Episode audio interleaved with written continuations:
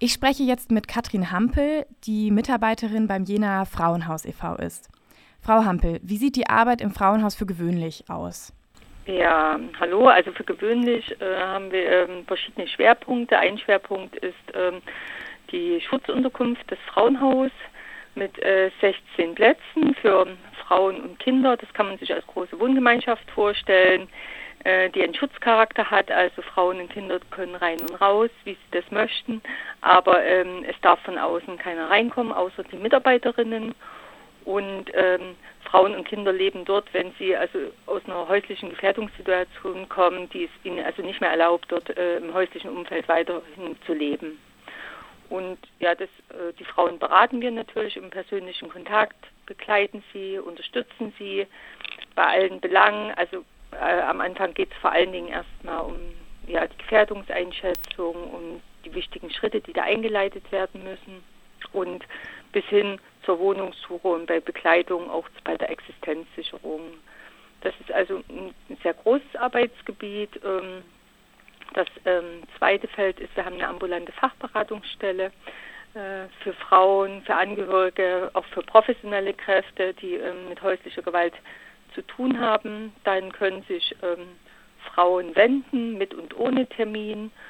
Und diese ambulante Fachberatungsstelle befindet sich in der Wagnergasse 25 in der zweiten Etage links.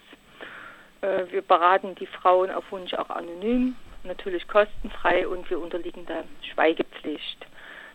Ein drittes großes äh, Feld ist der Notruf. Ähm, der Verein besetzt einen 24-stündigen Notruf für Frauen in akuten Gewaltsituationen und es ermöglicht für uns also die Tag- und Nachtaufnahme von Frauen und Kindern ins Frauenhaus.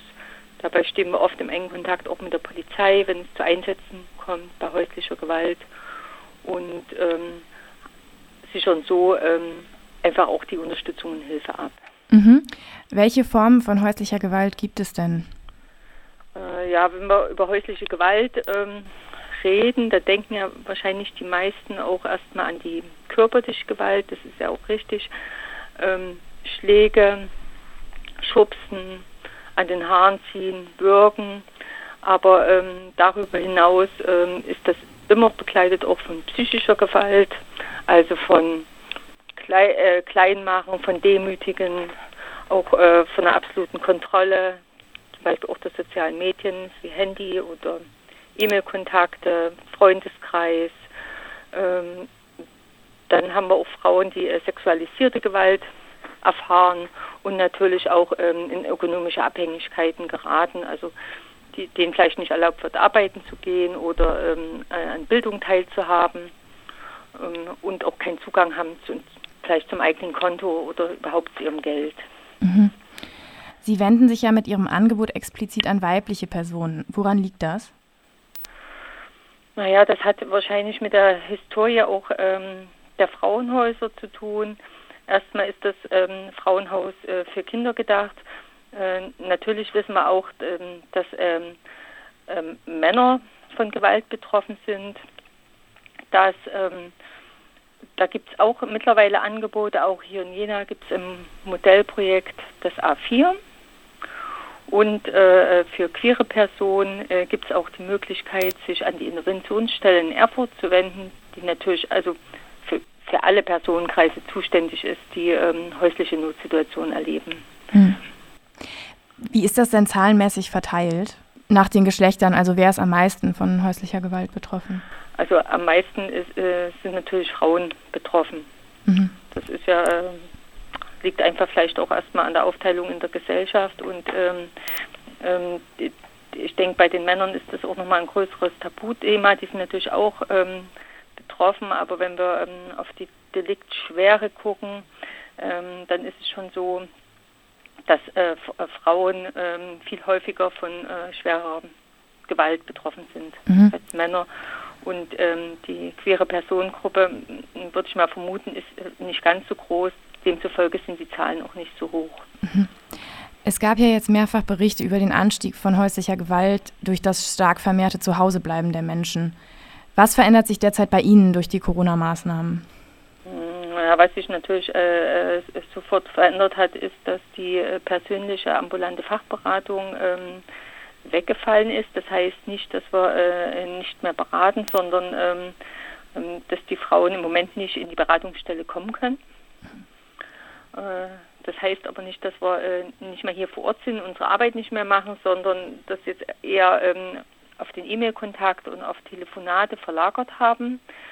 Ähm, das ist erstmal so das Einschneidendste, ähm, was, was ich sagen kann.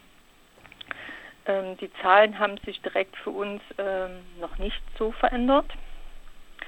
Äh, also wir können jetzt nicht sagen, dass wir jetzt äh, im Moment einen großen Ansturm ähm, auf das Frauenhaus erleben, aber dennoch rechnen wir in Zukunft damit und ähm, wir denken auch, dass diese, diese Isolationssituation, ähm, ähm, die ja jetzt äh, viele Familien erleben, also für Familien, wo häusliche Gewalt ähm, geschieht, äußerst ungünstig ist und äh, natürlich auch die Freiräume gerade kleiner werden für die Frauen, mhm. äh, sich Hilfe zu holen.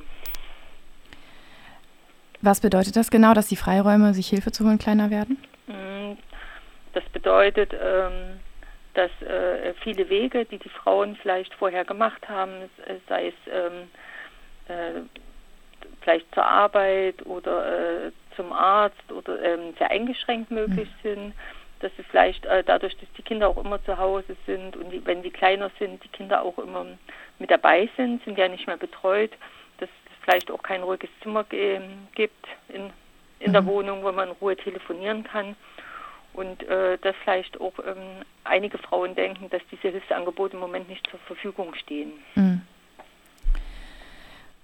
Was raten Sie Personen, die von häuslicher Gewalt betroffen sind, denn jetzt? Da ist natürlich dieser Satz, der äh, ja jetzt ganz wichtig ist, bleiben Sie zu Hause äußerst ungünstig und widerspricht dem auch ein bisschen. Mhm. Ähm, da würde ich auf alle Fälle raten, sich Hilfe zu holen. Also auch, äh, das kann natürlich auch die Nachbarschaft sein, wo man sich hinwenden kann. Äh, man kann die Polizei rufen und man kann unseren Notruf wählen oder auch uns eine E-Mail schreiben. Das kann ja auch nur kurz sein. Nehmen Sie Kontakt mit uns auf, äh, beziehungsweise kann man auch hier bei uns im Büro anrufen. Mhm. Also es geht auch über E-Mail zum Auf Beispiel. Das ist ja ein bisschen unauffälliger vielleicht in Situationen. Ja. ja.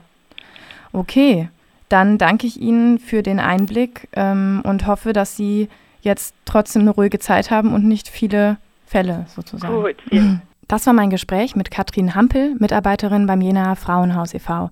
Wir haben das Gespräch vor der Sendung aufgezeichnet.